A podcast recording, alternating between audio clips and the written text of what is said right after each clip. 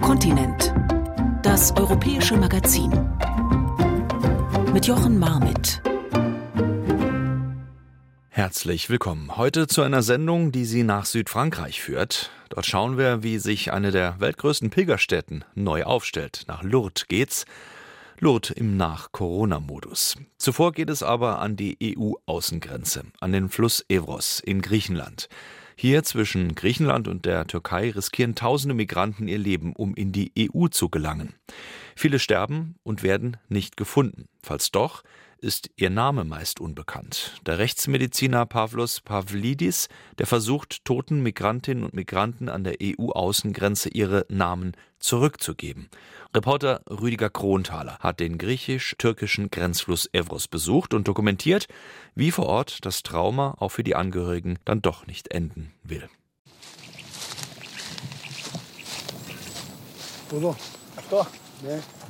Wenige Kilometer von der türkisch-griechischen Grenze entfernt hat die Polizei nach einem Hinweis eine Leiche im Wald gefunden. Kostas, der örtliche Bestatter, lädt einen Spaten und eine Plastikplane auf die Ladefläche des Geländewagens der Polizei. Er soll die Leiche jetzt mit seinem Kollegen bergen. Hey Polizist, gehen wir los, bevor es Abend wird. Gemeinsam fahren sie in den Wald. Hier, durch die dünn besiedelte Evros-Region, führt eine Fluchtroute von der Türkei nach Europa.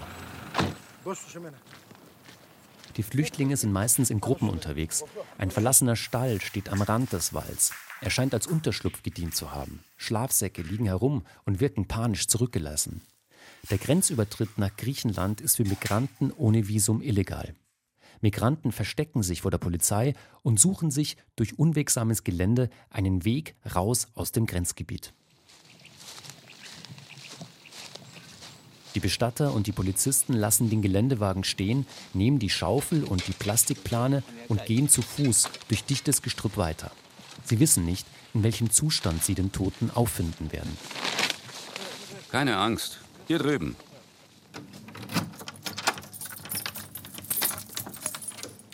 Zur gleichen Zeit im Universitätskrankenhaus in der regionalen Hauptstadt Alexandropoli, nicht weit von der Mündung des Flusses Evros entfernt, hier arbeitet Professor Pavlos Pavlidis, der Rechtsmediziner der Grenzregion. Ein hagerer Mann, in seinem Büro hängen Ikonen von Heiligen an der Wand, eine Couchgarnitur, sein Schreibtisch, die Rollläden sind immer geschlossen. Jeder gefundene Tote vom Evros wird von ihm untersucht. Er ist der Protokollant der Toten vom Evros. In den letzten 22 Jahren habe ich ca. 600 Tote gesehen, nur auf der griechischen Seite. Theoretisch und hypothetisch können wir sagen, dass es genauso viele Tote auch auf der türkischen Seite gibt. Wir sprechen also von 1200 bis 1500 Menschen. Aber eigentlich gibt es viel mehr Suchanfragen, also Verwandte, die hier in der Rechtsmedizin nach ihren Angehörigen suchen.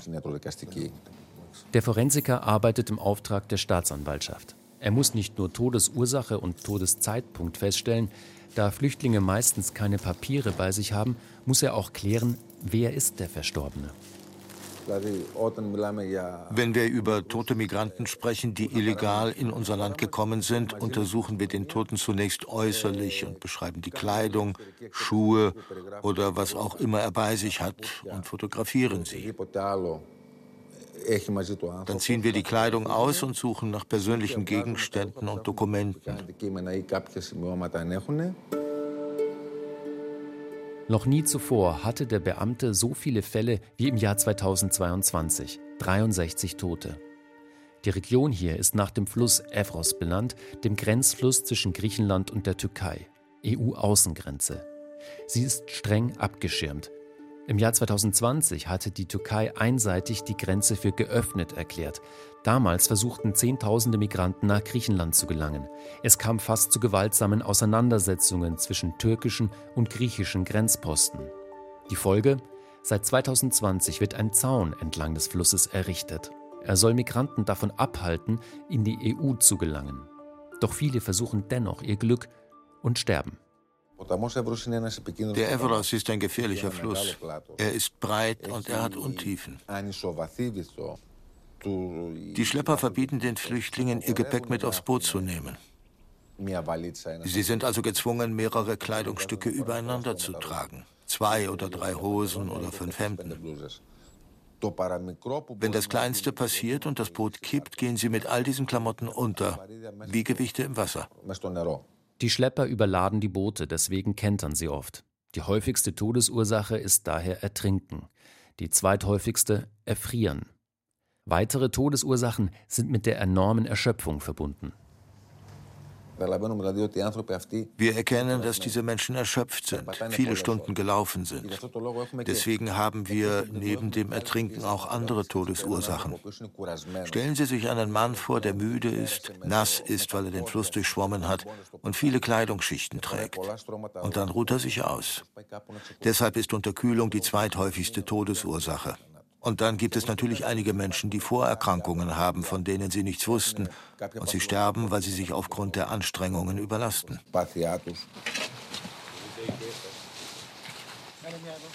Im Wald in der Nähe der Grenze hat Bestatter Kostas mit seinem Helfer Janis den Toten gefunden. Offenbar haben andere Flüchtlinge diesen notdürftig bestattet. Er liegt an der Oberfläche. Nach hinten. Zieh. Zieh. Ja, weiter. Zieh, zieh. Kostas und sein Helfer schieben mit der Schaufel einige faustgroße Steine zur Seite. Ein Rucksack, Kleidungsreste und Knochen werden sichtbar. Gut, es gibt nichts mehr.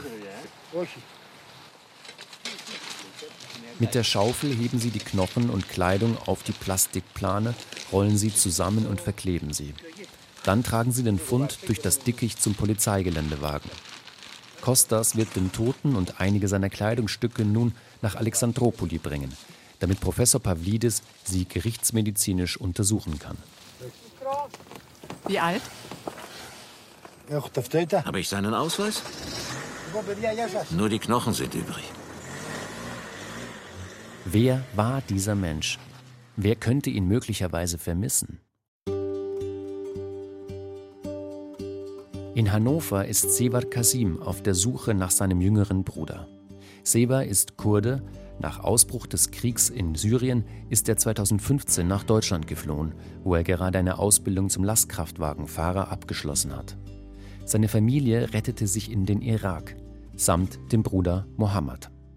Er war sehr gut in der Schule, er war immer erst oder zweit in seiner Klasse. Und wir wollten ihm halt ein besseres Leben anbieten. Ne? Und das war auch mein Ziel. Man kann das nicht mit Wörtern fassen, es ist nicht so beschreiblich. Aber es ist ganz, ganz, äh, wir sind sehr eng zueinander. Ich war die ganze Zeit einsam, ich habe zwar viele Freunde, aber trotzdem diese Brüderschaft-Gefühl hat man nicht. Egal wie, mit wem man gut ist, ist die Familie immer Platz 1. Und ich habe mich sehr gefreut auf ihn. Aber weil auch im Irak die Lage für die Familie schwierig ist, beschließen die Eltern gemeinsam mit Seba, den 14-jährigen Bruder, im Herbst 2021 nach Deutschland zu schicken. Über die Evros-Route. Wie jeder andere, ne? also mit Schleuser oder zu Fuß, äh, mit Boot und äh, illegale Wege halt. Ne? Weil sowieso legal ist nicht erlaubt und ähm, Dokumente haben wir sowieso nicht in Syrien gehabt. Im Oktober 2021 meldet sich Mohammed von der Türkei aus und sagt, dass er nun mit einer Gruppe über den Evros nach Griechenland übersetzen will. Am 24. Oktober 2021 klingelt bei Seva in Hannover das Telefon. Die Schleuser haben angerufen, hat gesagt, ja, so und so mit uns passiert. Äh, Mohammed ist in Wasser reingefallen, wir haben gewartet, wir haben ihn nicht mehr äh, gefunden was auch natürlich gelogen war, weil wir haben ja dann nochmal erfahren, dass die nicht gewartet haben, die sind einfach weitergegangen, weil die haben Angst gehabt, weil da war ja, ähm, da ist ja illegal, ne? Seva fliegt nach Griechenland zum Evros, um vor Ort nach seinem Bruder zu suchen. Er lässt seine DNA registrieren. Zu Hause vernetzt er sich über Facebook, hält Ausschau in vermissten Suchforen. Alles vergeblich. Im Netz kursieren Gerüchte, Horrorgeschichten zu vermissten Flüchtlingen, zweifelhafte Angebote, für 2000 Euro den Leichnam von Mohammed zu finden. Sever geht darauf nicht ein und wartet auf ein Lebenszeichen seines Bruders. Das ist schon hart und nicht leicht zu vergessen. Egal wie lange das dauert. Aber äh, ich hoffe, dass es gut endet.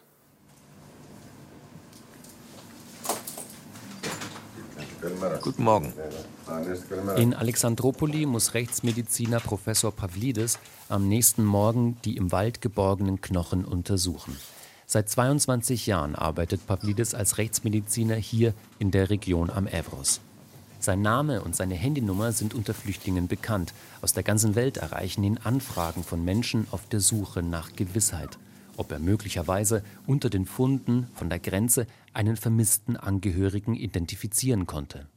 Üblicherweise machen die Schlepper vor der Überfahrt kurze Videos von jedem Flüchtling und schicken sie an die Verwandten, um zu belegen, dass der Flüchtling am Evros angekommen ist und nun nach Europa übersetzt.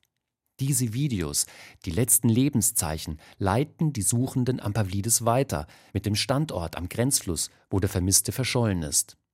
Pavlidis darf auf diese Anfragen nicht direkt antworten, er muss erst die Identität des Absenders überprüfen. Auch Seva Karim aus Hannover hat ihm das Bild seines verschollenen Bruders Mohammed geschickt. Pavlidis untersucht das Foto nach besonderen Merkmalen. Tote, die an der freien Luft oder im Wasser verwesen, sind nach wenigen Tagen schon oft stark entstellt. Hier interessiert zuerst die Haarfarbe, die Augenfarbe. Dann die Ohrläppchen, die Jochbeine, und die Gesichtskanten.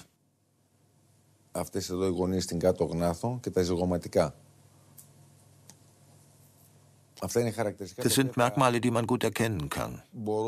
Besonders alles, was mit Knochen zu tun hat.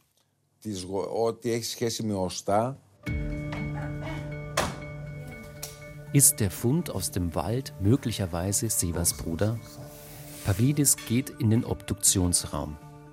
Er ist weiß gekachelt, Zwei Seziertische stehen hier, jeweils mit zwei großen Wannen aus Eisen und Wasserhähnen versehen.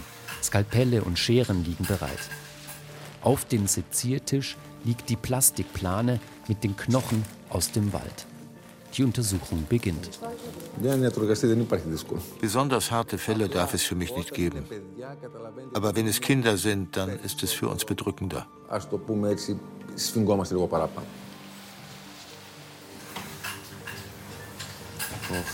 Oh Gott. Was ist die Todesursache? Wann war der Todeszeitpunkt? Und gibt es Hinweise auf die Identität? Je unversehrter die Leiche ist, desto mehr lässt sich aussagen. Als erstes mache ich Fotos. Pavlidis gibt seiner Assistentin Popi Anweisungen, was zu tun ist. Der Rechtsmediziner selbst beobachtet. Mit seinem Handy macht er Bilder. Was kann man sehen? Gibt es wenigstens einen Oberschenkelknochen? Einen Schädel gibt es nicht. Es fehlen viele Knochen. Pavlidis lässt aus einem eine DNA-Probe nehmen. Popi sägt aus dem Oberschenkelknochen kleine Stücke heraus. Dann unterbrechen Pavlidis und Poppy ihre Arbeit. Bestatter Kostas ist zum Krankenhaus gekommen. In Gefriercontainern im Hinterhof des Krankenhauses sind Tote gelagert. Sie konnten alle nicht identifiziert werden. Zehn von ihnen soll Bestatter Kostas nun zum Friedhof für Namenlose bringen. Die Säcke sind durchnummeriert, manche aufgerissen. Verwesungsgeruch liegt in der Luft, jeder will es schnell hinter sich bringen. Die Stimmung ist angespannt. Lass ihn hier. Warte, wir brauchen Ordnung. Der eine geht mit, der andere nicht. Der und der. Bring einen Sack. Hör auf. 260b kann gehen. Nehme ich ihn? Ja. Rechtsmediziner Pavlidis raucht eine Zigarette und beobachtet die Verladung. Für ihn bedeutet dieser Abtransport, dass seine Arbeit erfolglos war. Die von ihm festgestellten Merkmale konnten mit keiner vermissten Suche verknüpft werden. Wir haben alles dafür getan, um diese Menschen zu identifizieren.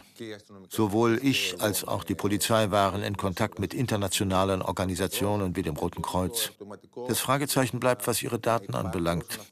Wir haben es nicht geschafft, die Toten ihren Verwandten zurückzugeben. Pavlidis geht in sein Büro. Und holt unter seinem Schreibtisch zwei Kartons hervor. Alles persönliche Gegenstände von nicht identifizierten Toten der letzten 22 Jahre. Jede Nummer ist ein Fall. In jedem dieser Beutel steckt ein menschliches Leben. Die Identität nicht geklärt zu haben, ein Scheitern ist das für Pavlidis nicht. Denn die Fälle bleiben offen, solange er diese Gegenstände aufbewahrt. Wir können auch noch nach sechs oder sieben Jahren die Personen identifizieren. Wir haben die DNA, wir wissen, wo der Leichnam bestattet wird und wir haben die Identifizierungsnummer. Für mich sind diese Fälle noch nicht abgeschlossen.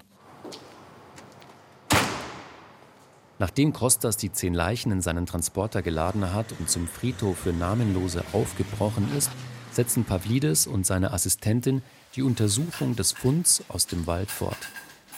Besondere Absplitterungen an den Knochen, aber auch die Kleidung kann für die Identifizierung von Bedeutung sein. Die schwarze Jogginghose. Das hier brauchen wir noch. Heb es auf. Anhand der Größe des Oberschenkelknochens lässt sich die Körpergröße errechnen. Pavlidis achtet darauf, ob Knochen möglicherweise vor dem Tod bereits gebrochen waren. Nimm das hier auch mit, separat. Nach 20 Minuten Arbeit ist der Fund analysiert. Assistentin Popi legt ein Leinentuch in einem Leichensack aus, in den die Überreste gebettet werden. Mein erster Eindruck, es ist ein junger Mann, ungefähr 20 Jahre alt. Wir haben keinen Schädel, nur einige Knochen. Die Todesursache kennen wir nicht.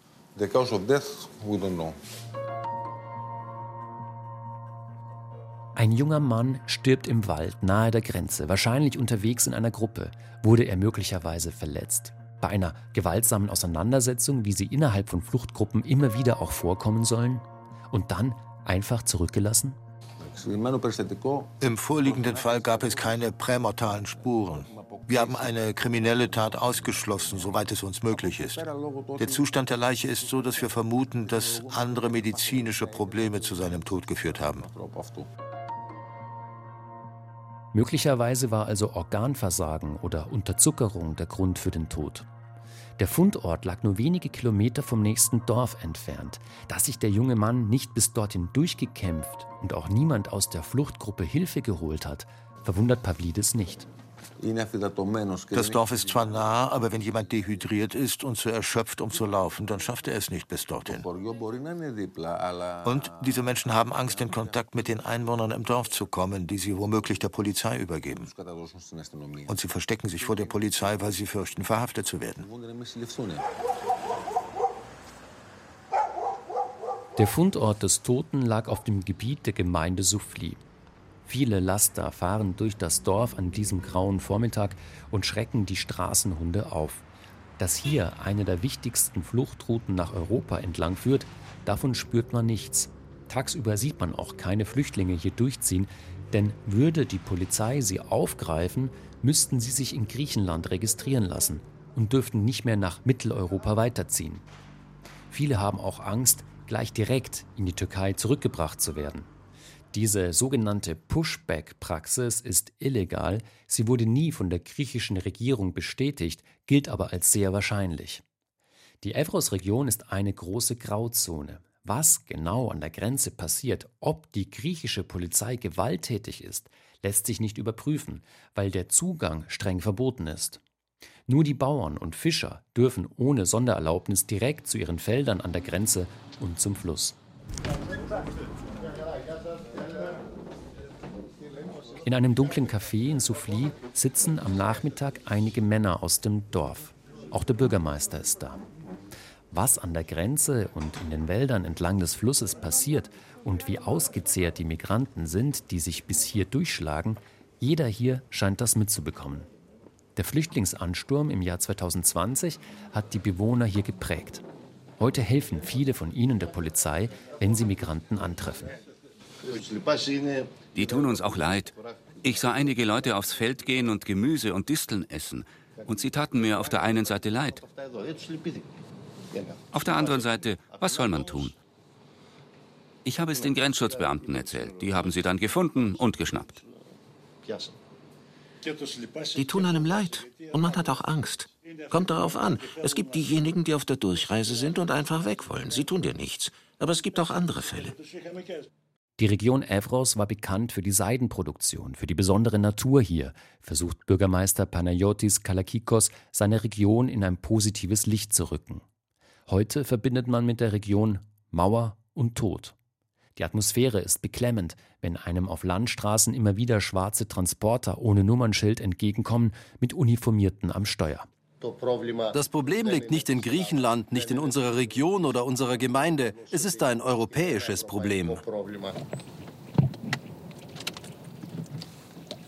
Nach vielen Anfragen über Monate hinweg bekommen wir eine Sondererlaubnis, zum Grenzzaun fahren zu dürfen.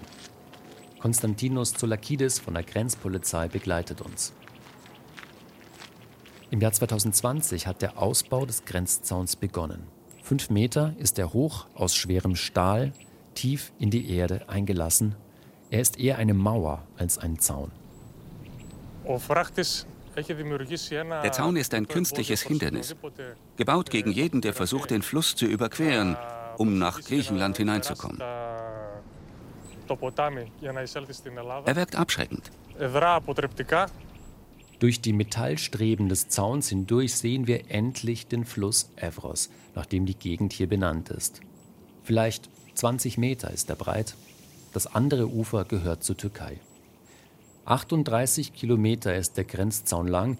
Er soll in den nächsten Jahren auf 140 Kilometer verlängert werden. Jedoch, der Evros selbst ist fast 200 Kilometer lang und in sumpfigen Gebieten lässt sich keine so massive Mauer bauen wie hier. Verlagert der Ausbau von Fluchthindernissen möglicherweise nur die Route der Flüchtlinge, statt die Menschen zu stoppen, und macht die Flucht damit am Ende nur gefährlicher? Konstantinos Zoulakidis von der Grenzpolizei widerspricht. Nein, das würde ich nicht sagen. Das Problem gab es immer. Es gab immer Fälle von Migranten, die in den Wäldern oder abgelegenen Gegenden gestorben sind, in den Bergen.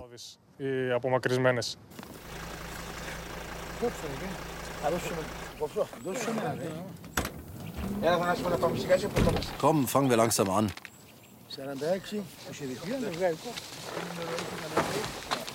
Kostas, der Bestatter, ist nach zwei Stunden Fahrt beim Friedhof der Namenlosen angekommen.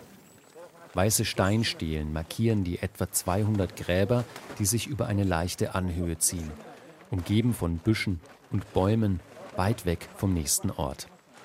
Helfer haben bereits Gruben ausgehoben für die zehn Toten, die Kostas in seinem Transporter geladen hat. Wie ist die Nummer? 116, 22. Okay, nimm ihn.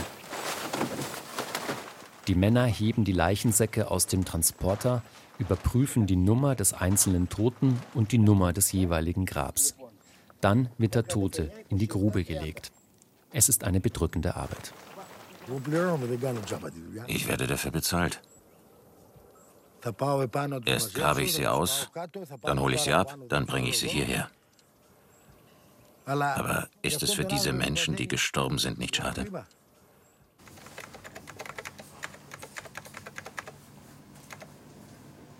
In Alexandropoli ist für Forensiker Pavlos Pavlidis unterdessen klar, dass der eben untersuchte Fund aus dem Wald nicht Sevas vermisster Bruder Mohammed sein kann. Mohammed war jünger und auch, dass ein vor längerer Zeit gefundener und nicht identifizierter Körper zum 14-jährigen Mohammed gehören könnte, schließt Pavlidis aus. Er scheint noch ein Kind zu sein. Ich würde mich an ihn erinnern. Nein, er sagt mir leider nichts.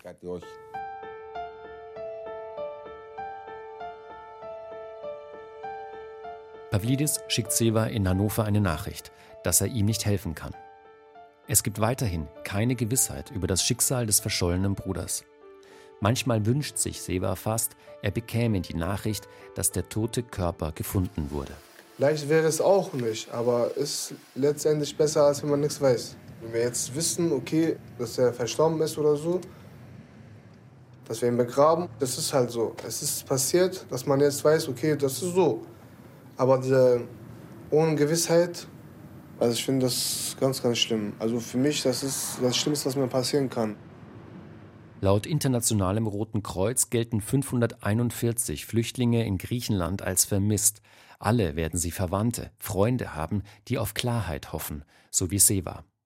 Mit jedem Tag mehr, den sein kleiner Bruder Mohammed verschollen ist, sinkt die Wahrscheinlichkeit, dass er doch den Sturz ins Wasser überlebt haben könnte. Ich habe Hoffnung nicht aufgegeben. Will ich auch nie. Bis sie was wissen egal wie lange das dauert halt. Ne? Es ist äh, manchmal, wir kommen auch zu einem Punkt, wo wir sagen, okay, wir sind jetzt zu Ende, aber trotzdem, wir werden nicht aufgeben. Also so weit wie es geht. In Alexandropoli hat es angefangen zu regnen. Professor Pavlidis macht sich auf den Weg zur Staatsanwältin. 52 Fälle der letzten Jahre sind aktuell ungeklärt. Sie zu den Akten zu legen, lässt sein Pflichtverständnis nicht zu. Und es werden jetzt im Winter weitere Fälle hinzukommen, befürchtet er. Seit 22 Jahren erleben wir das. Leider sind es Todesfälle von Menschen, die alle noch ziemlich jung sind. Das ist das Schlimme.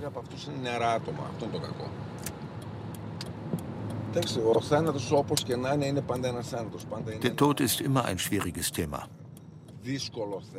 Aber ich bin Wissenschaftler. Ich unterscheide zwischen professionell und emotional. Und Emotionen überwältigen nicht meinen Job.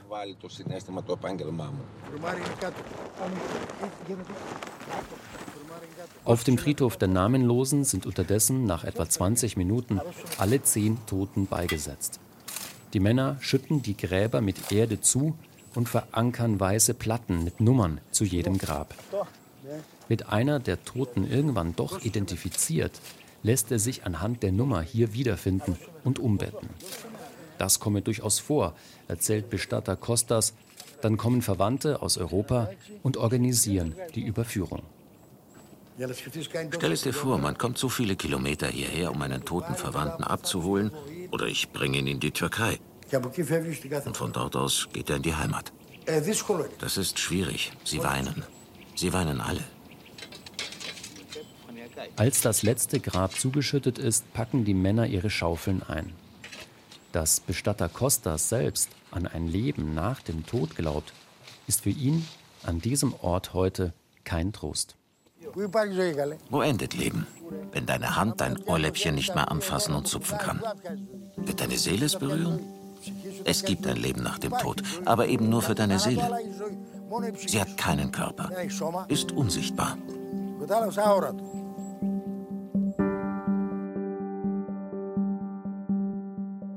Und dann kehrt Ruhe ein. Auf dem Friedhof der namenlosen Toten von der Grenze Europas. Wer wird um sie trauern?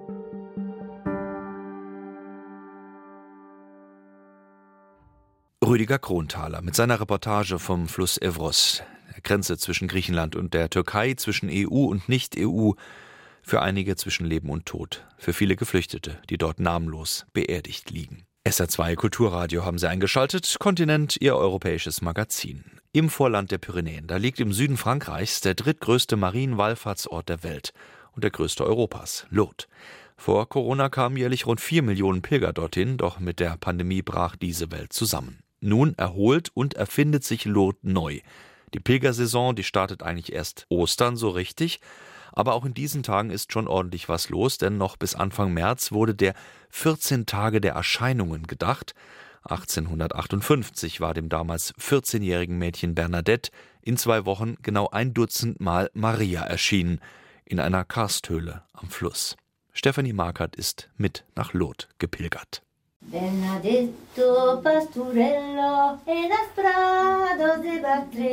Die heilige Bernadette war weniger Hirtenmädchen wie im Lied als Müllers Tochter. In Lourdes angefeindet, weil ihr anfangs niemand Glauben schenkte. Die Sängerin in Jeans und Turnschuhen heißt auch Bernadette und führt musikalisch auf den Spuren ihrer Namensvetterin durch Lourdes. Von ihr ist sie tief berührt und fasziniert. Weil das eine junge Frau war, arm und bei schlechter Gesundheit. Sie hatte nichts, um im Leben etwas zu erreichen oder bekannt zu werden. Aber dann geschah, was geschehen ist. Sie hatte nur Holz sammeln wollen, doch Bernadette sah die Jungfrau Maria gleich 18 Mal. Das war 1858. Heute steht in der Grotte von Massabielle in der Erscheinungsnische eine Marienstatue aus weißem Marmor und aus dem Fels sprudelt eine Quelle. Ihr werden Heilkräfte nachgesagt. 70 von 7000 Heilungen hat die Kirche offiziell anerkannt. Der 14-jährigen Bernadette Soubirous hat sich die Gottesmutter der Legende nach als unbefleckte Empfängnis vorgestellt genau vier Jahre nachdem die Kirche dieses Dogma verabschiedet hatte. Das kam zu Pass. Um die Grotte entstand ein heiliger Bezirk mit drei Basiliken. Die Sängerin stimmt ein Marienlied in Bernadettes Dialekt an, dem Bigourdon, das zum Okzitanischen gehört. Sie zieht von deren Geburtshaus einer Mühle zum Notquartier der verarmten Familie vorbei an Souvenirläden. Rund ein Drittel der Geschäfte in Lourdes verkauft Religiöses zwischen Kunst und Kitsch. Dieser Kommerz stört die Sängerin, aber in der Grotte, wo sie sich regelmäßig verneigt, fühle sie eine Kraft. Lourdes-Besuchern rät sie, dorthin zu strömen. Dort spürt man etwas, weil in allem Hingabe steckt. Das haben mir auch zwei nichtgläubige Bekannte bestätigt. Ich bin mit ihnen zur Marienkerzenprozession gegangen. Das ist wunderbar, ein Fluss aus Licht. Un fleuve de lumière.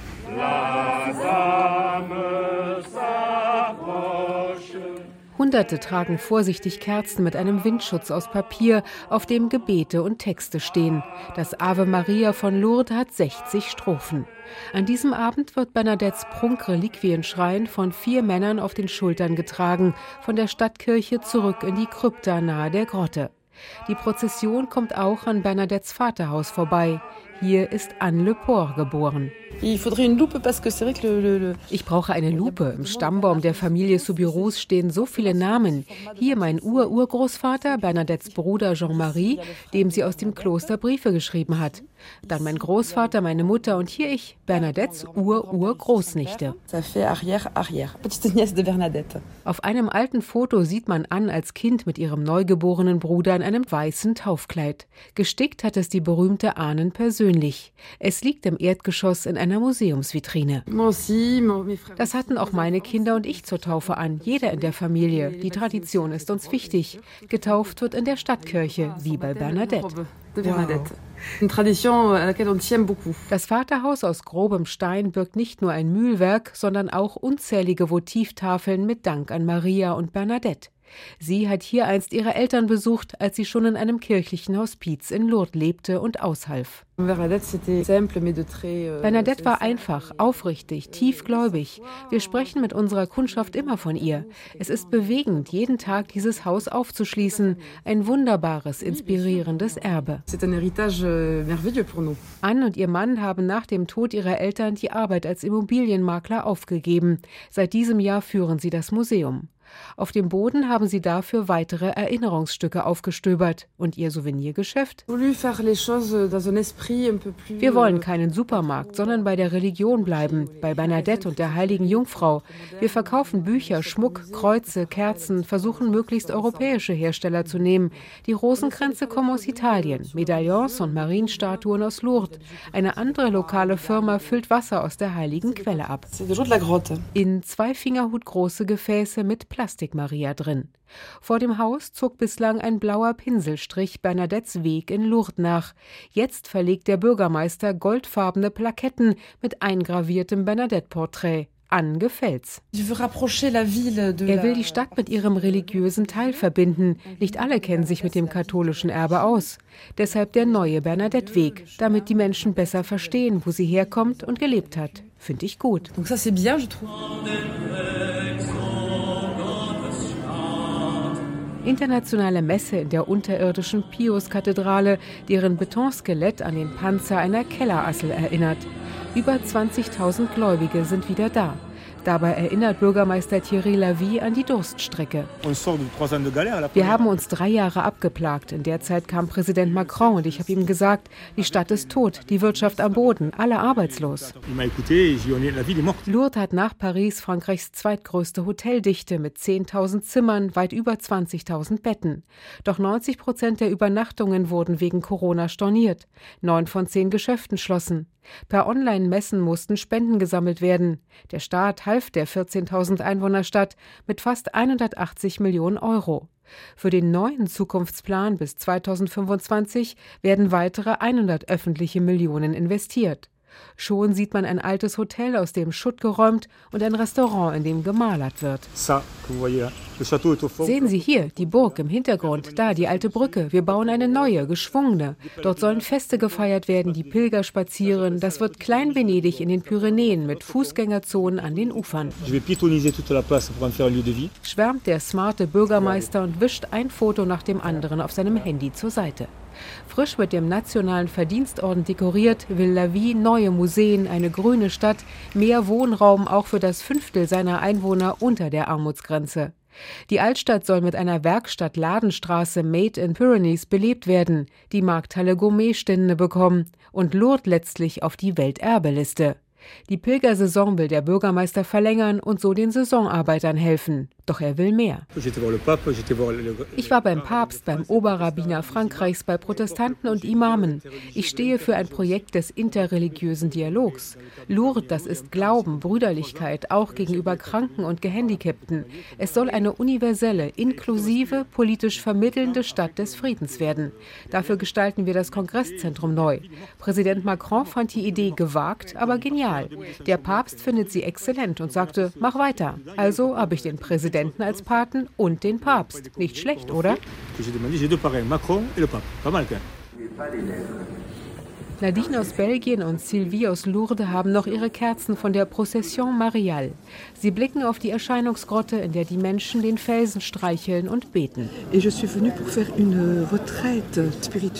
Ich bin für eine spirituelle Auszeit hier, wie jedes Jahr. Ich bilde mich in Lourdes weiter in einem internationalen Zentrum für Laien im apostolischen Einsatz. Wir stellen uns in den Dienst der Kirche und ihrer Bischöfe was die beiden älteren Damen von der Idee einer Friedensstadt des Dialogs halten? Fratelli tutti. Fratelli tutti, Papst Franziskus Enzyklika über Geschwisterlichkeit und soziale Freundschaft fällt mir da ein. Ich glaube, wir Christen müssen uns vereinen und mit den anderen Religionen zusammenarbeiten, um die Erde zu bewahren, Frieden zu sichern, gegen Terror und Rassismus vorzugehen. Uns alle verbindet doch mehr, als uns trennt. Das ist also eine gute Idee. Pour la paix? Oui. oui.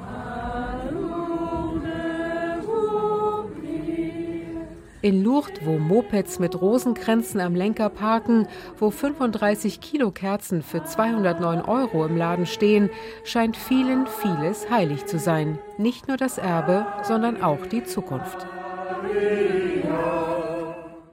Die Reportage von Stefanie Markert, unterwegs nach und in Lourdes.